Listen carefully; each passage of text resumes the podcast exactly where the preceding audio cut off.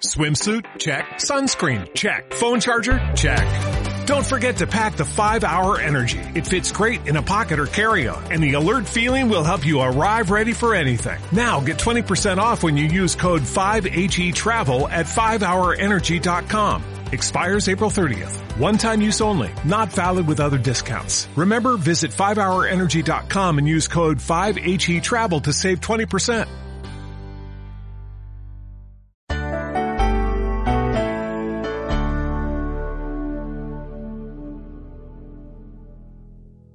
Jacob ha regresado a su, a su tierra, a su patria, a la tierra de sus padres, luego de haber huido porque su hermano quería matarlo.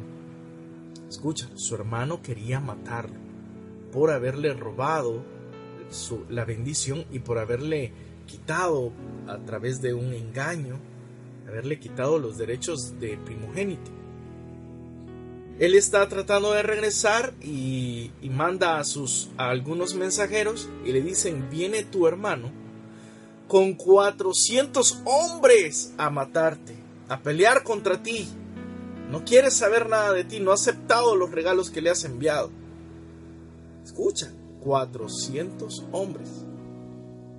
No fue nada Leónidas con sus 300 hombres, como dicen por ahí. No, 400. Este llevó más. Este va con ganas de hacer y un buen destrozo, ¿no? Ahí, en la vida de él. Y en estos últimos dos programas hemos estado escuchando cómo él comenzó a madurar en la confianza en Dios y cómo maduró en la oración. No solamente pedía, no solamente quería robar bendición, no, él aprendió a orar. Maduró y aprendió a orar y a batallar la verdadera pelea con Dios porque la verdadera pelea con Dios no es reclamarle por nuestros problemas, no es exigirle que nos haga algo. La verdadera pelea con Dios no es eh, decirle con autoridad que tiene que hacer algo porque sí, porque sí.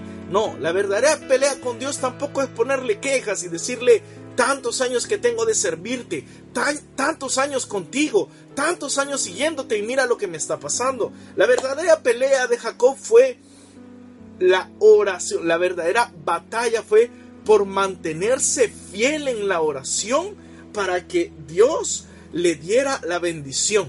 No estaba reclamando por lo que le había pasado antes, estaba pidiéndole bendición para adelante, para lo que venía más adelante.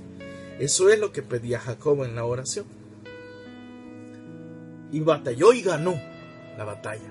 Ayer estábamos hablando de eso, cómo Dios nos hace fuertes Dios nos hace fuertes. Y escucha esto. Vamos a leer el capítulo 33, ¿sí? Capítulo 33 del Génesis, aquellos que nos están siguiendo, para que lo puedan buscar. Capítulo 33 del Génesis. En cierto momento, Jacob levantó la vista y viendo que se acercaba Esaú con los cuatrocientos hombres, distribuyó a los hijos entre Lía, Raquel y las dos siervas. Situó a las dos siervas con sus hijos por delante. Detrás colocó a Lía con sus hijos, después a Raquel y a José. Él mismo pasó delante de todos y se inclinó siete veces hasta el suelo antes de alcanzar a su hermano. Esaú corrió al encuentro de su hermano y lo abrazó, echándose sobre su cuello y lo besó. Y los dos rompieron a llorar. Levantó después la vista y al ver a las mujeres y a sus hijos preguntó, ¿Qué tienen que ver todos estos contigo? Jacob le respondió, son los hijos que Dios ha dado a tu siervo. Entonces se acercaron las siervas de Jacob y los hijos e hija y los hijos e hicieron profunda reverencia. Se acercó también Lía con sus hijos y se postraron. Por último se acercaron José y Raquel y se postraron.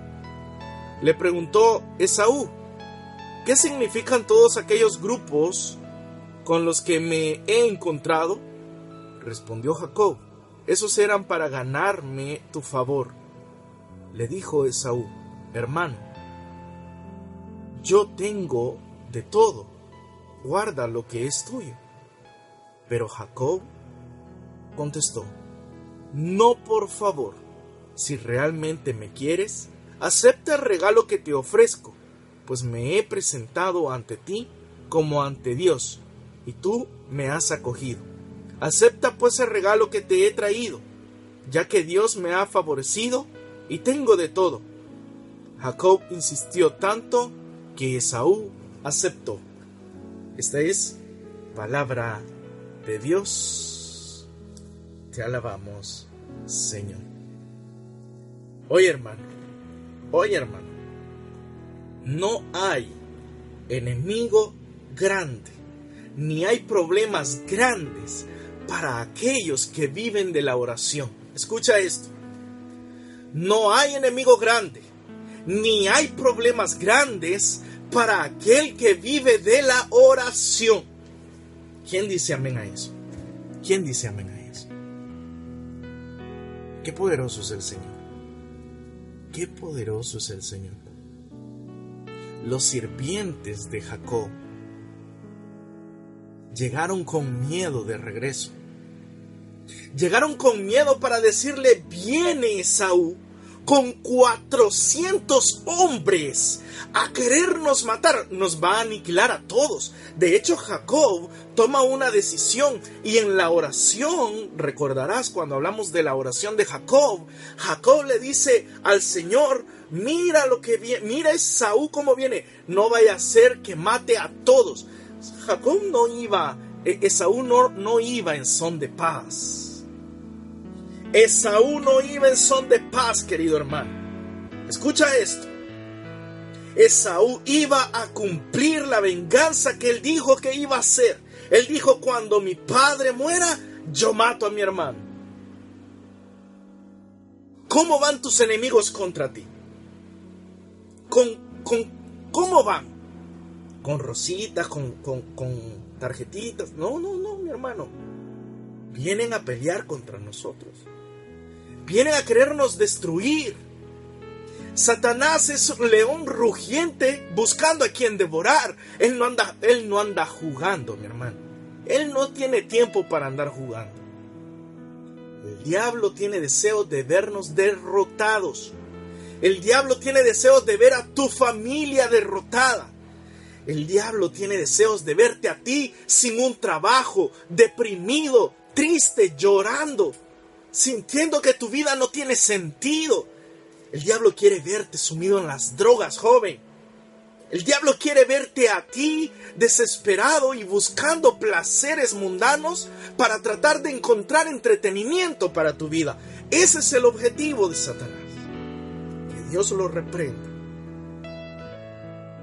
Pero para aquellos que viven de la oración, escucha esto, no es para aquellos que de vez en cuando hacen oración. No. Para aquellos que viven de la oración. No existe enemigo grande. No existen problemas grandes. Oye hermano, esto es para que nosotros nos preguntemos. Cuando yo digo, ay hermano, viera qué problema más grande el que tengo. Oye hermano, cuando nosotros decimos eso, estamos dando a entender el tipo de cristiano que somos. Eso para cualquiera, oiga. Aunque sea la persona, aunque sea el coordinador de la comunidad. Si, la, si una persona dice, ay, si vieran los problemas en los que estoy, qué grandes los problemas que tengo, hermano, esa es radiografía de tu vida de oración. Eso es radiografía de cuando nosotros no estamos en oración con el Señor. Eso es signo de que nosotros oramos de vez en cuando. Ese es signo de que nosotros oramos cuando, cuando vamos a la asamblea, cuando vamos a la reunión de comunidad, cuando vamos a la ultrella, cuando vamos, no sé cómo se llama la reunión que hace tu movimiento, tu grupo, tu comunidad, pero eso es signo de que tú oras solamente en esa oportunidad, de que tú solamente oras cuando hay reunión una vez al mes o solamente cuando vas los domingos a la iglesia. aquel que vive de la oración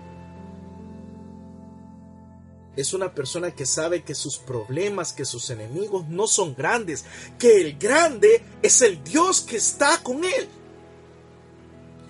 Por eso nosotros debemos necesitar, oye hermano, Dios quiere que tú madures espiritualmente para que llegues a tener la confianza y la fe como Jacob. Para que llegues a tener la confianza y la fe como Jacob. Porque hay quienes de nosotros oramos de vez en cuando, pero cuando el problema se viene de frente, salimos corriendo, nos escondemos, huimos. ¿Por qué? Porque nosotros no estamos siendo cristianos de oración, no vivimos de la oración, oramos de vez en cuando, que es diferente.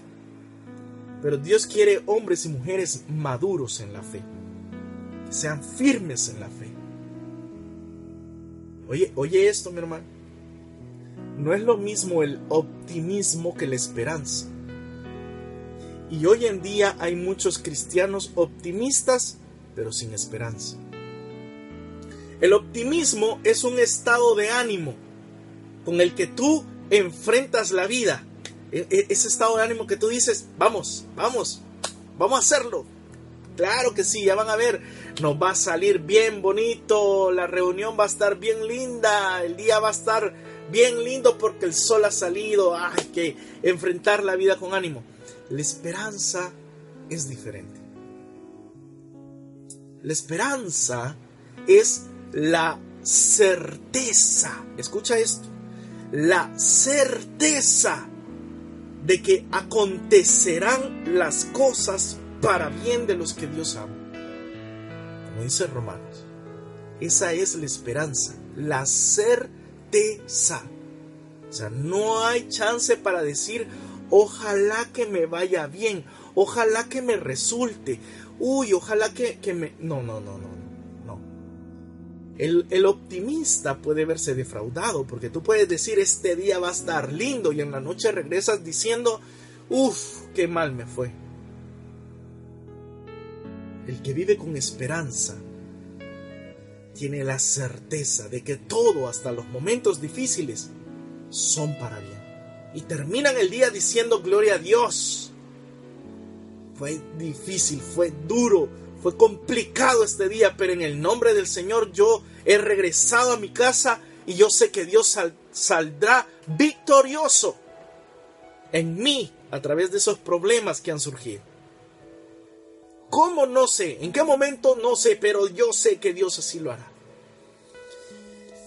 Hoy, en día lo que más necesitamos es pedirle a Dios que nos dé esperanza, la certeza de que las cosas acontecerán para bien de los que Dios ama. Certeza.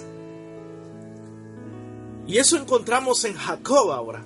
Mira, mi hermano, qué importante. Ayer hablábamos de, de cómo Jacob estaba orando y aferrado a Dios y le dijo, Dios, no te voy a soltar hasta que me bendigas.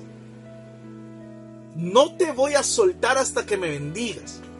Y yo quiero que comprendas esto, querido hermano y hermana. Porque la bendición de Dios está en ti y no necesariamente eso significa que cambien las circunstancias. Escucha esto. Esto es palabra de Dios para ti. Cuando Dios te bendice, no necesariamente significa de que Dios está cambiando las circunstancias. Tú estás orando, tú estás aferrado a Dios, tú le estás diciendo, Dios, yo tengo enfermedad, yo tengo deudas económicas, yo tengo problemas, yo tengo situaciones que me están haciendo que mi familia tambalee, pero yo no te voy a soltar hasta que tú me bendigas. Y la bendición de Dios está en ti y Dios te está bendiciendo y Dios te está transformando, te está haciendo un hombre y una mujer de fortaleza espiritual. Eso no, no necesariamente significa que la situación ha cambiado en tu vida.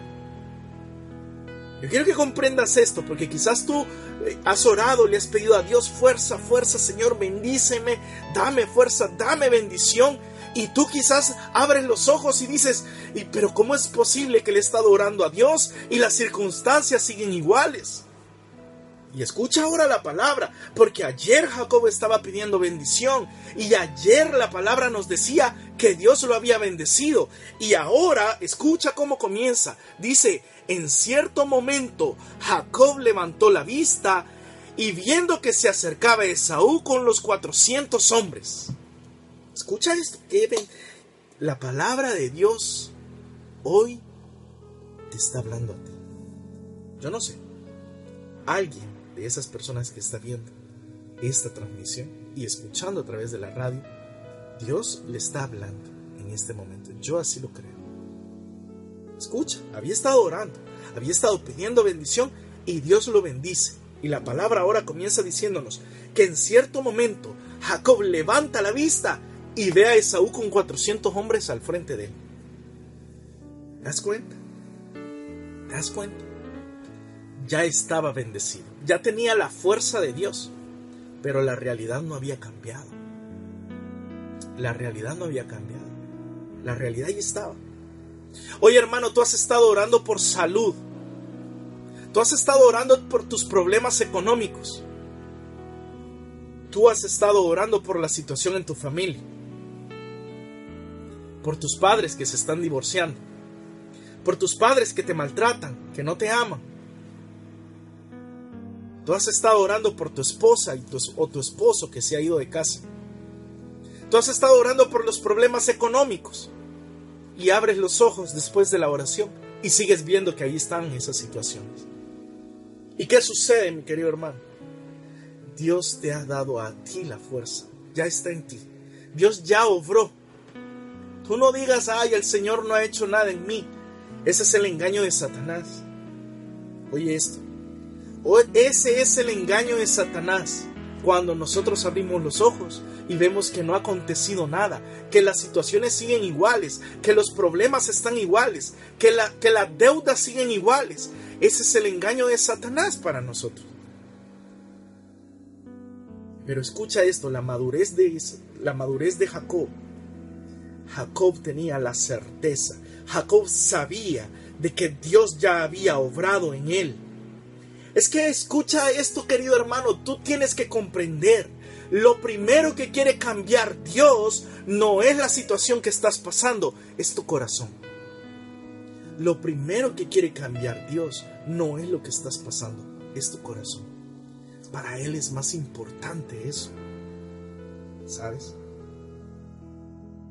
Por eso hay personas que a través de la oración Dios los ha tocado tan grandemente que esas personas siguen en los problemas, pero ya no viven igual que antes ya no viven deprimidos, ya no viven tristes, ya no viven enojados con Dios, viven con fe, viven con esperanza. Hace poco estábamos viendo y publicamos en, la página de Radio Luz el testimonio de este sacerdote chileno que tiene cáncer.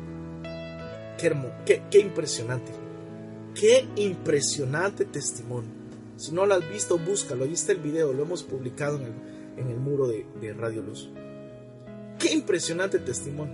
Un hombre que al final, al final dice, yo no estoy orando por mi sanación, yo estoy orando por mi salvación. Porque es más importante la salvación. Y cuando Dios salva, eh, puede sanar. Pero aunque Dios no sane, la salvación sigue siendo más importante, dice este padre. Porque yo ahora le puedo pedir sanación, dice el padre, yo le puedo pedir a Dios que me sane y dentro de una semana morir atropellado por un carro. Pero ¿y si mi alma no está lista para la salvación? Dios quiere primero transformar tu corazón, transformar tu alma, salvarte, rescatarte de, esa, de ese mundo donde tú no vives con fe y impregnar en ti esa fe fuerte, firme, que pueda caminar en medio de las tormentas y estar seguros que aunque los problemas no han cambiado, Dios está conmigo y yo voy a enfrentar esos problemas y sé que Dios hará algo en medio de ellos. Esto es lo que hace. Escucha, versículo 1. Levantó la vista y viendo que se acercaba Esaú con los 400 hombres, se puso en acción. Dijo, yo ya oré. Dios ya me bendijo. Dios hará algo y lo que Dios haga yo sé que es para bien mío. Y puso a ordenar la gente. Nos vamos a ordenar aquí. Y yo voy a ser el primero, el que se va a ofrecer a su hermano.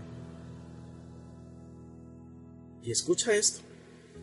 Cuando dice al final, versículo 3, Él mismo pasó delante de todos y se inclinó siete veces hasta el suelo antes de alcanzar a su hermano. Escucha, antes de que su hermano llegara, Jacob seguía orando.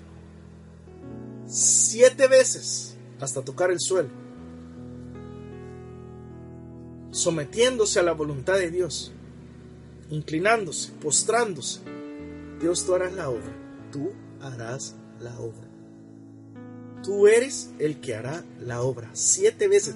Y escucha, tú sabes la palabra de Dios, que en la palabra de Dios el número siete es un simbolismo. De perfección. O sea, todas las veces que sean necesarias hasta que llegara a su hermano, hasta alcanzar a su hermano, hasta que estuviera de frente, cara a cara. Sin descanso, oración, hasta que llegara su hermano.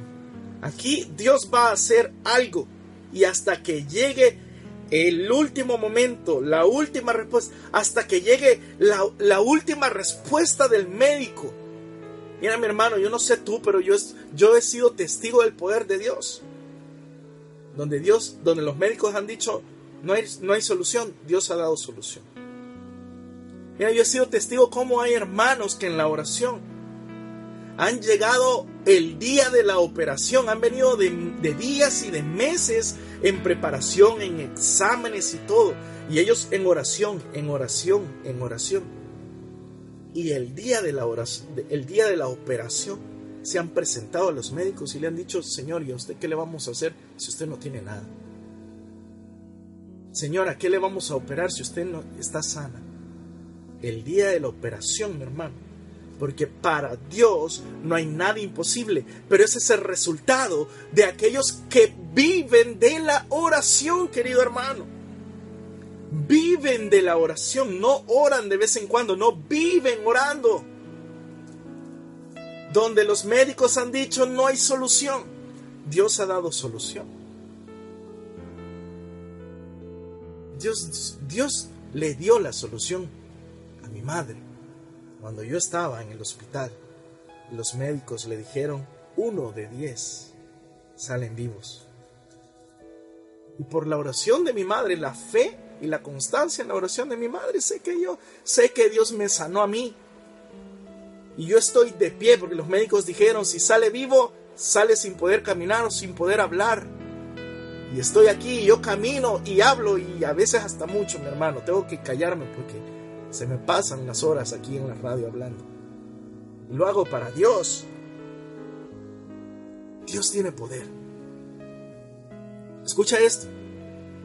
Esaú iba a matar a su hermano con 400 hombres.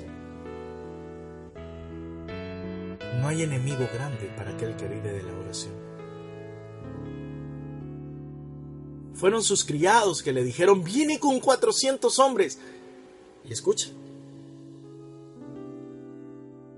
Jacob no miraba 400 hombres. Jacob miraba la bendición de Dios. ¿Qué es lo que ves tú? ¿Cuál es el problema que tienes? ¿Cuál es, ¿Qué es lo que tienes enfrente? ¿Unos padres? ¿Unos padres que se están separando? ¿Unos padres que ya no están?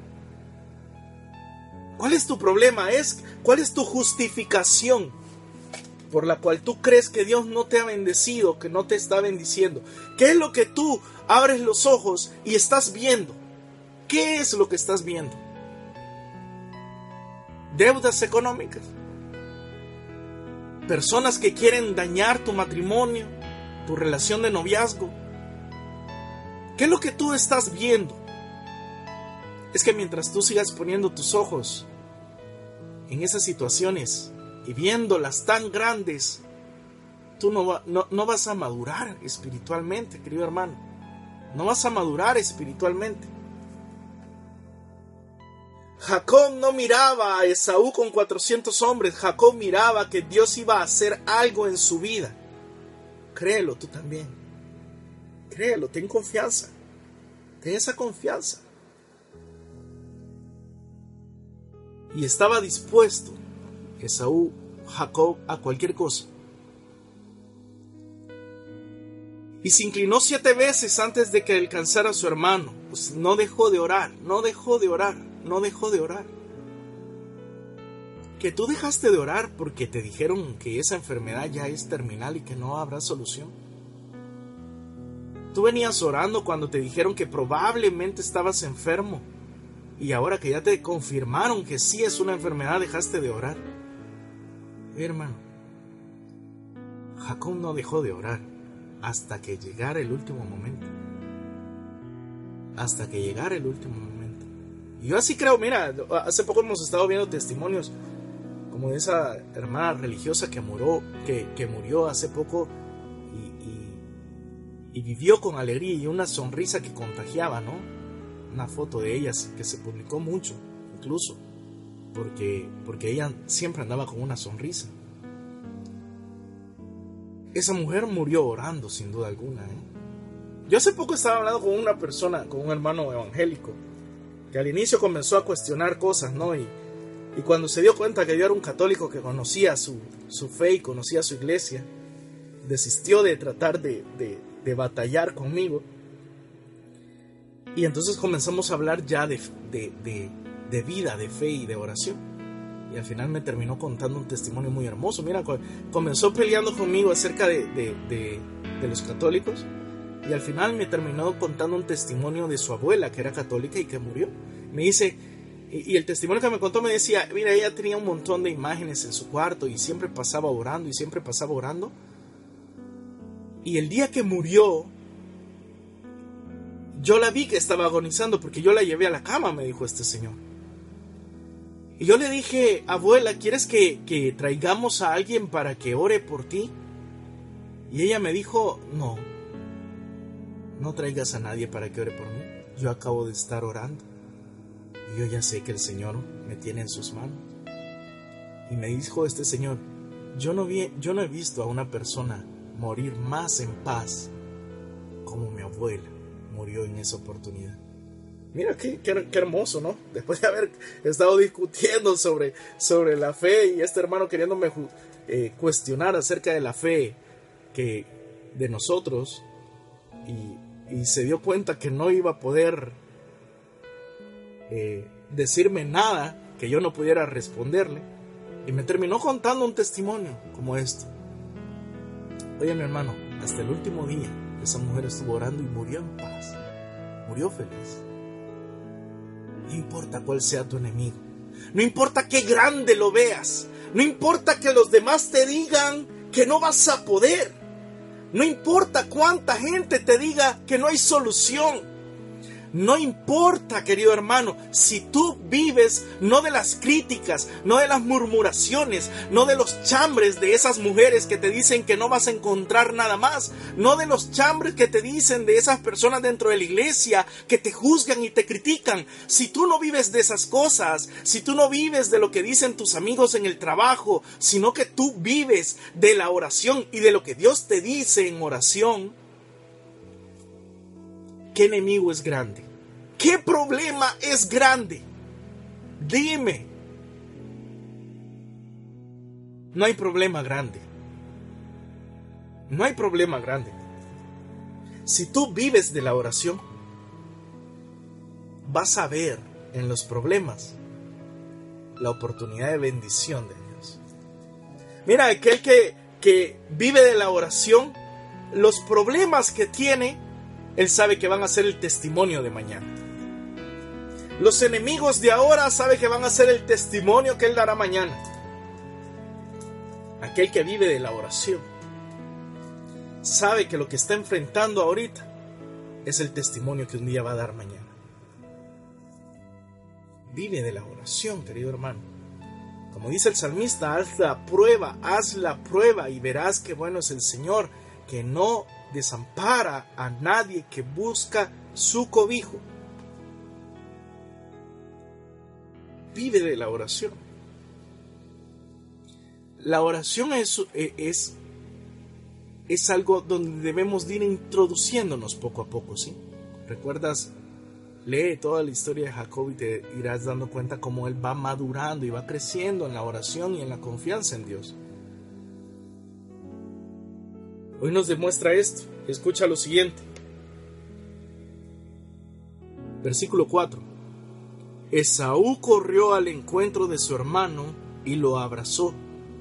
Echándose sobre su cuello, lo besó y los dos rompieron a llorar. ¿Te das cuenta? Esaú iba a matar a su hermano. Los 400 que iban ahí no eran la comitiva de bienvenida. Óyeme. No, no, no, no era, no era eh, la banda regimental que iba a tocar para la entrada de, de Jacob. No, mi hermano. Esos 400 no iban para tirar cohetes a darle la bienvenida a Jacob. Esos 400 hombres Esaú los llevaba para batallar y para eliminar a Jacob. Esaú iba con la intención de matar a su hermano. Y escucha lo que alcanzó la oración. Que ese hombre de corazón duro, que ese hombre con deseos de venganza, que ese hombre sin deseos de reconciliación, que ese hombre que tenía todos los deseos de eliminar cualquier tipo de esperanza, se echara a los hombros, se echara al cuello y llorara y rompiera en llanto con él. Y rompiera en llanto con él. No hay enemigo ni corazón capaz de resistir el poder de la oración. No hay problema, no hay deuda, no hay enfermedad capaz de vencerte cuando tú vives de la oración.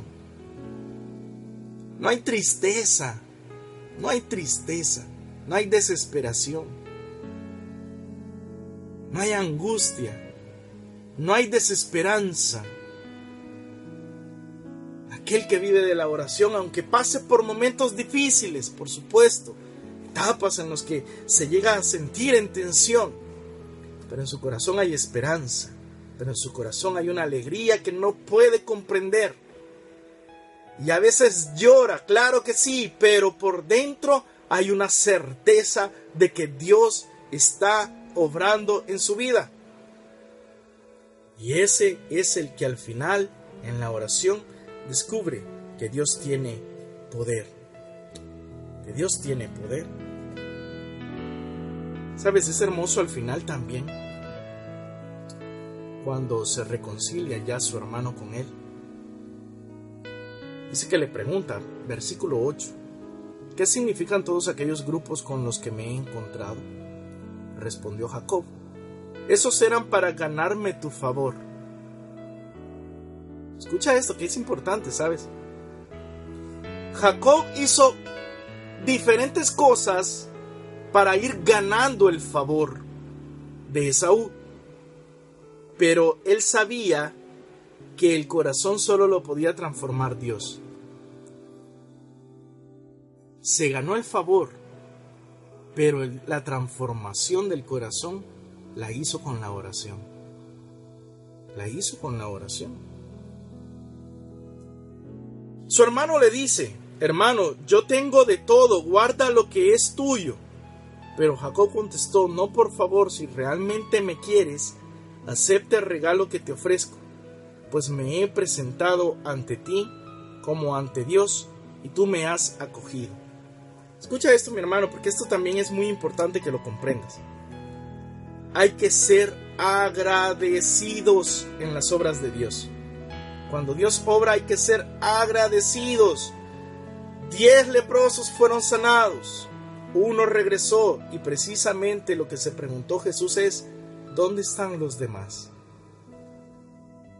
¿Dónde están los demás? ¿Solo uno regresa para darle la gloria a Dios? Hay que ser agradecidos en las obras de Dios. Hay que ser agradecidos con Dios.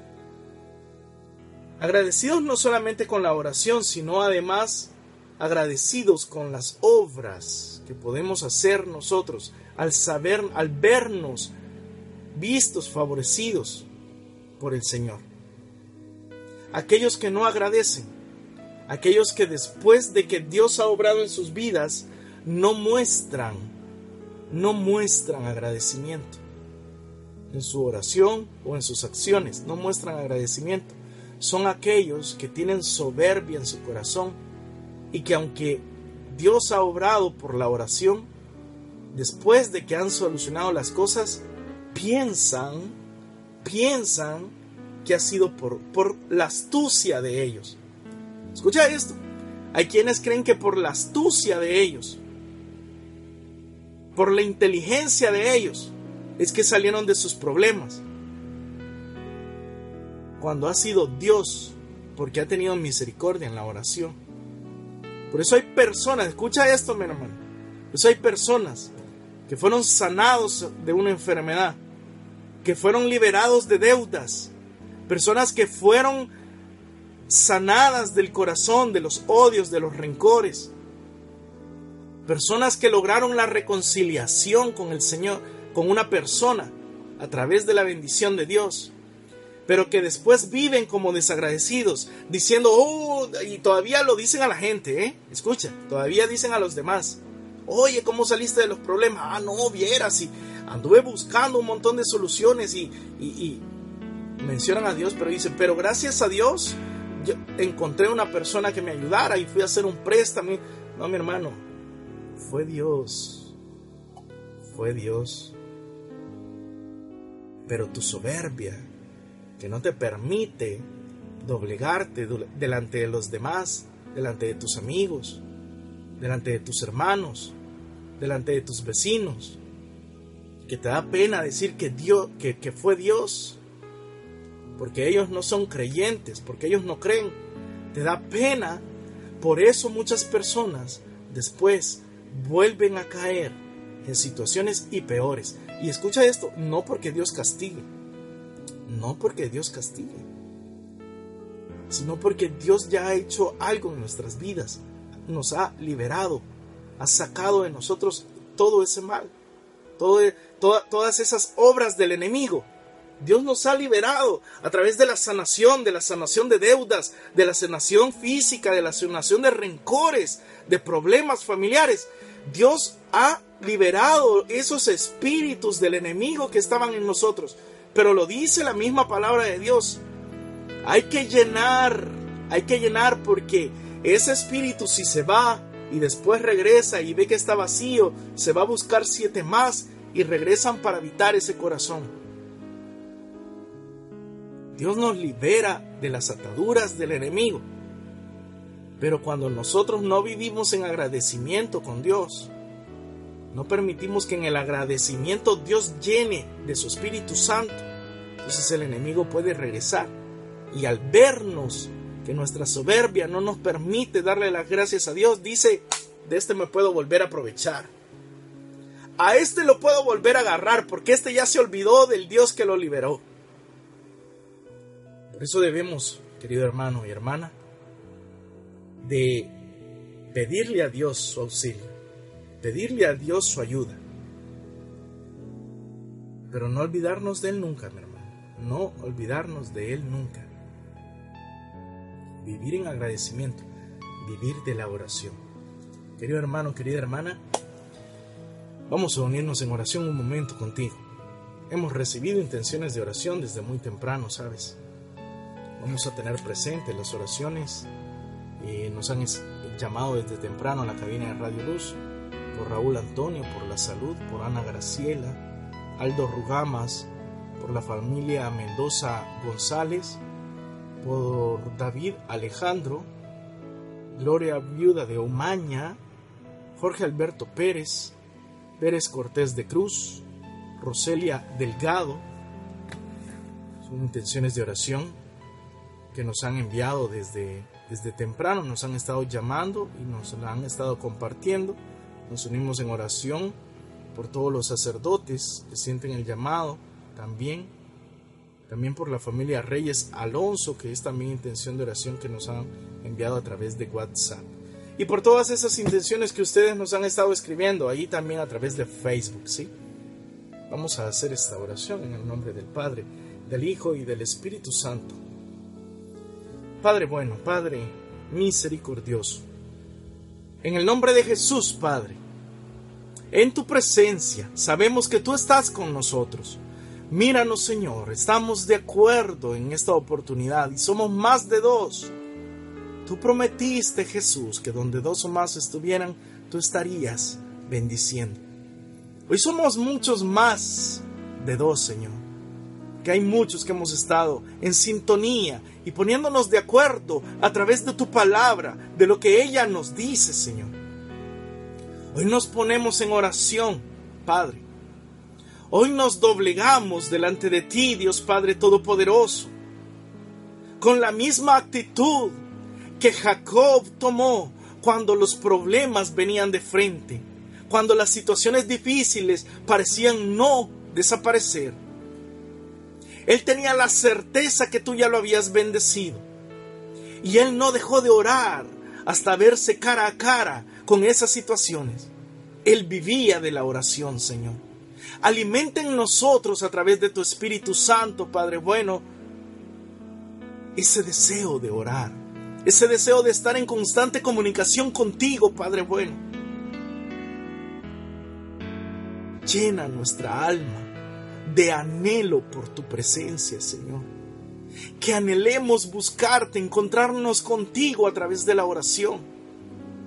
Que nuestros ojos no estén fijos en nuestros problemas, que nuestros ojos estén fijos en ti, Padre bueno, que tú tienes todo poder y que tú eres quien pelea nuestras batallas. Padre bueno y misericordioso, en el nombre de Jesús, en esta oportunidad te presentamos todas estas intenciones de oración. Y con la fe de Jacob, y con la confianza de Jacob, y con la madurez espiritual de Jacob, vamos a permanecer en oración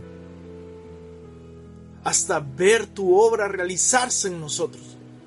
No sabemos cuáles son tus propósitos, Señor, no sabemos cuáles son tus propósitos en estos momentos de prueba, pero creemos y tenemos la certeza y Jesús nos ha dado la esperanza de que quienes confiamos en ti y clamamos a ti en el nombre poderoso de Jesús, tú no nos defraudarás.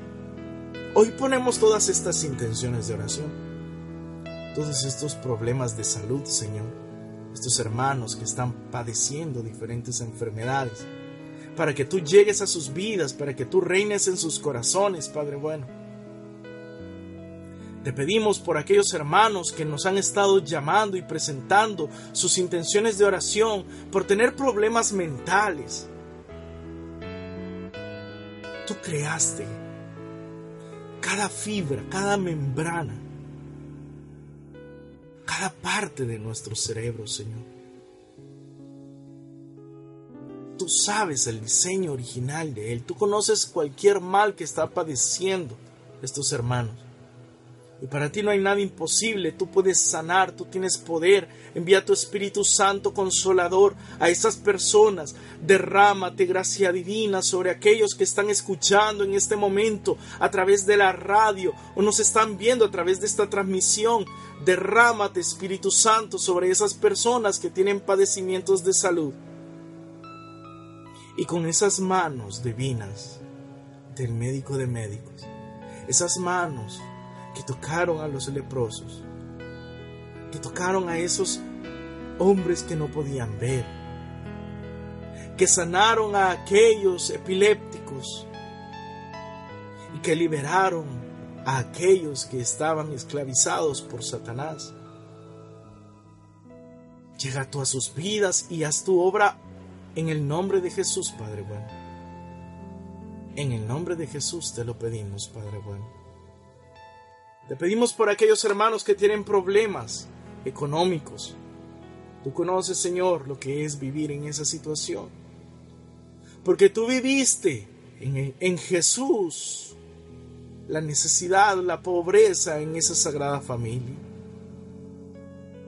La necesidad de llevar el pan de cada día a la mesa la necesidad de pagar los impuestos, Tú lo viviste, Jesús.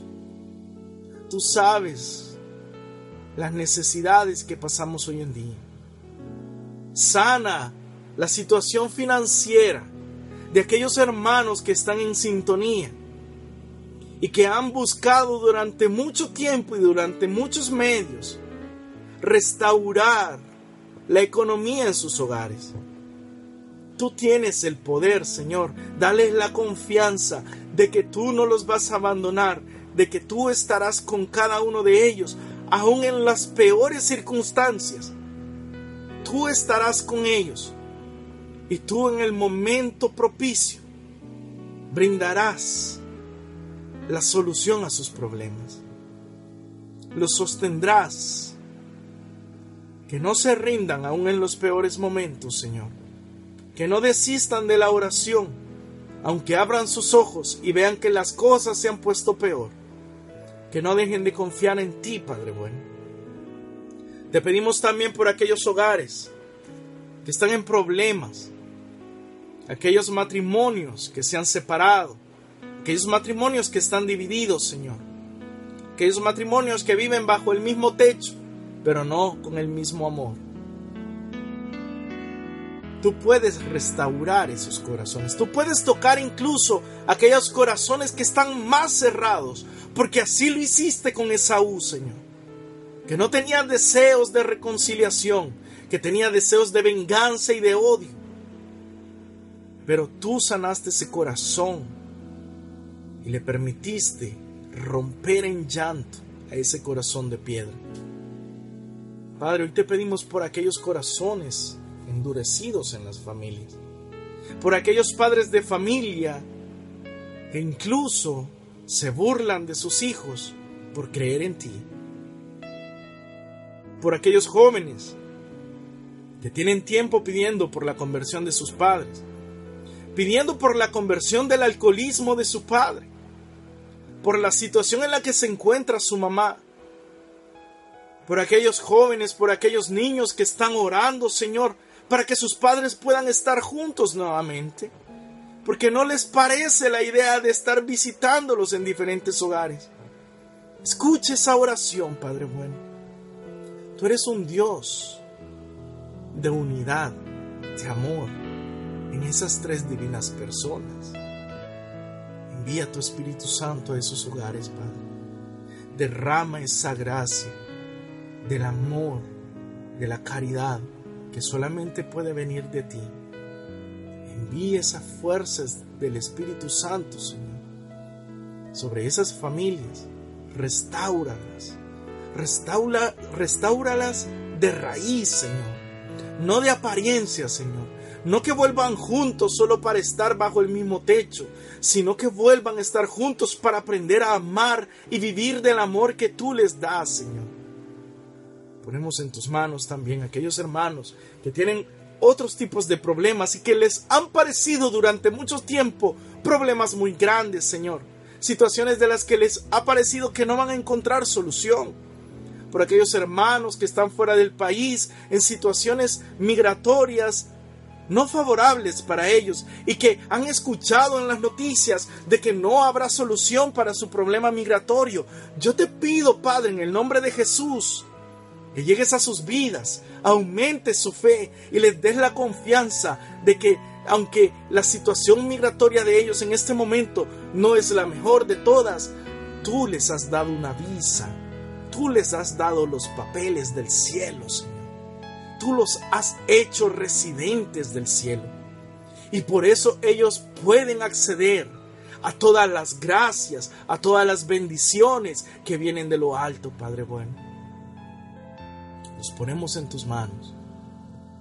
A esos hermanos que están escribiéndonos desde sus países, a esos hermanos que nos han escrito desde México, desde Guatemala, nuestros hermanos vecinos de Honduras también, Señor, a mis hermanos en Costa Rica, en Nicaragua, en Bolivia, Ecuador, en Colombia, a todos esos hermanos que compartimos la misma fe, que queremos, que amamos cada vez más tu palabra y que mira nuestras situaciones en las que nos encontramos, los problemas de nuestros países, la situación económica en nuestros países, que no es la mejor de todas, Señor, y que la situación en nuestros gobiernos muchas veces nos hacen vivir en penurias, en necesidades, Señor. Mira a aquellos hermanos que también se encuentran en esos países donde la fe está siendo atacada, Señor. Donde la fe, donde creer en ti, donde hablar de tu palabra, donde decir que creemos en ti se convierte en objeto de burla, de persecución, yo te pido, Padre bueno, en el nombre de Jesús,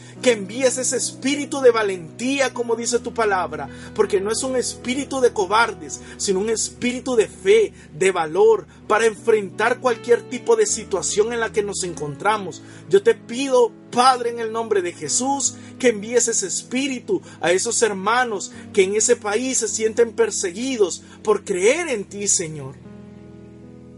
Aumenta su fe porque tú les has dado ese espíritu de valor para que ellos testifiquen, para que ellos sean valientes y testifiquen.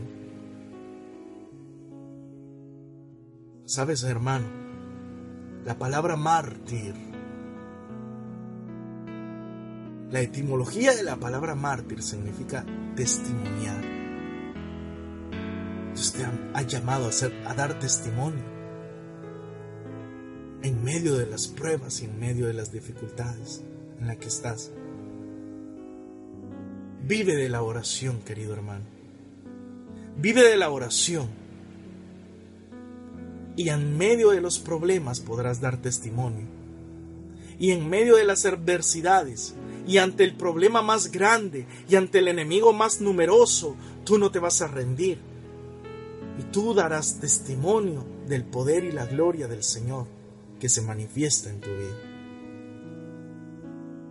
Todo esto, Padre bueno, te lo entregamos a ti, que eres el Dios que libra nuestras batallas, que eres el Dios que nos hace madurar espiritualmente, crecer en la fe, Señor. Aumenta nuestra fe, Padre bueno. Te lo pedimos en el nombre de Jesús, en el amor del Espíritu Santo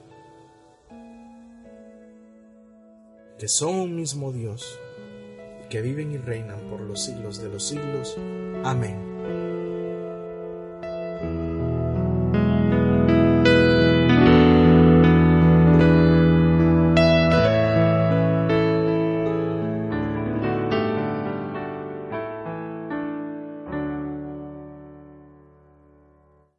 Waiting on a tax return? Hopefully it ends up in your hands Fraudulent tax returns due to identity theft increased by 30% in 2023. If you're in a bind this tax season, LifeLock can help.